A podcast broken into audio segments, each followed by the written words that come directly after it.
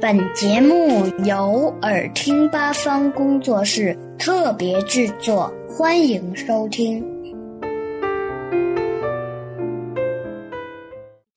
小朋友们，大家好！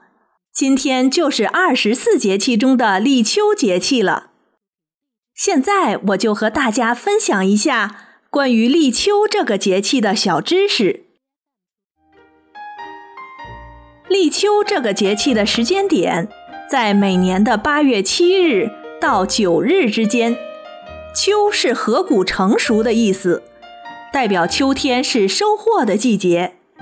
立秋是秋季的第一个节气，但此时暑气难消，离真正入秋还有一段时间。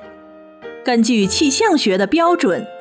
当后平均气温稳定在二十二摄氏度以上时，为夏季开始；十摄氏度以下时，为冬季开始；十到二十二摄氏度之间，为春季和秋季。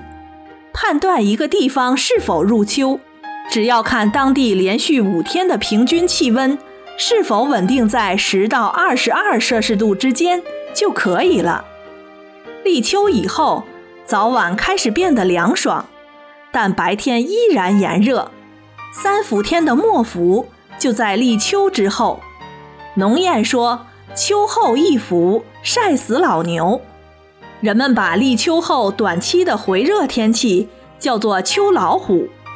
此时，我国大部分地区气温仍然比较高，各种农作物成长旺盛。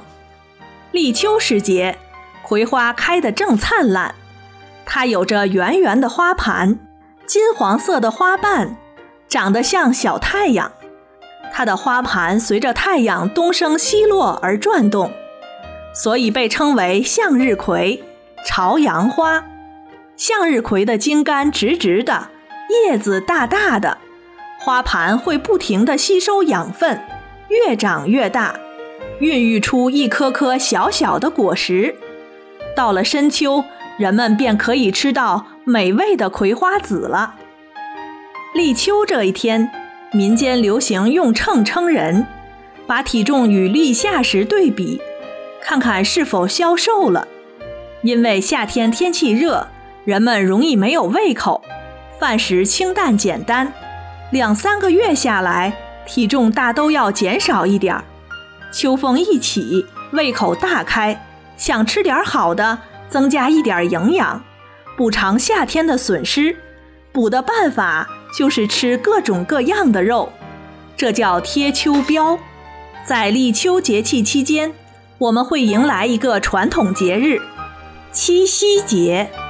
你们听过牛郎织女的故事吗？传说农历七月初七是他们在鹊桥相会的日子。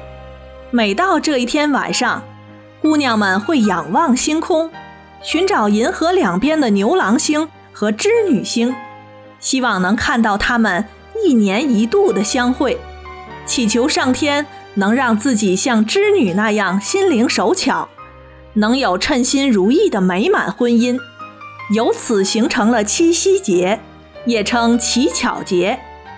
在天津地区，立秋这一天还有咬秋的习俗。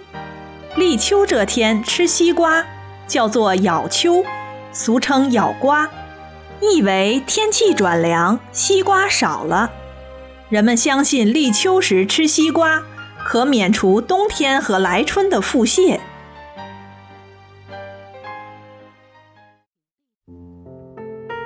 小朋友们想听更多有趣的故事，请关注微信公众号。耳听八方，快来听听吧。